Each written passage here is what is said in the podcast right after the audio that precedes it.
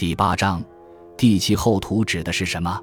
地气厚土是中国古代创造出来的掌管大地之神。后土崇拜源于华夏祖先对于土地的信仰。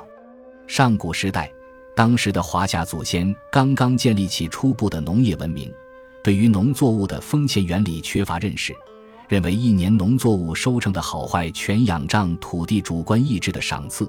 因此，逐渐想象出一个掌管大地万物生长的大地之神，称为后土。后，早期有君主的意思，后土以及土地的君主。后土与当时的昊天上帝共同构成了古人的天地崇拜。古代的封禅大典便是以昊天上帝和后土为祭祀对象。汉代后，道教将后土列为道教四御之一，地位仅次于三清。是与玉皇大帝相配合的掌管大地山川的女性神。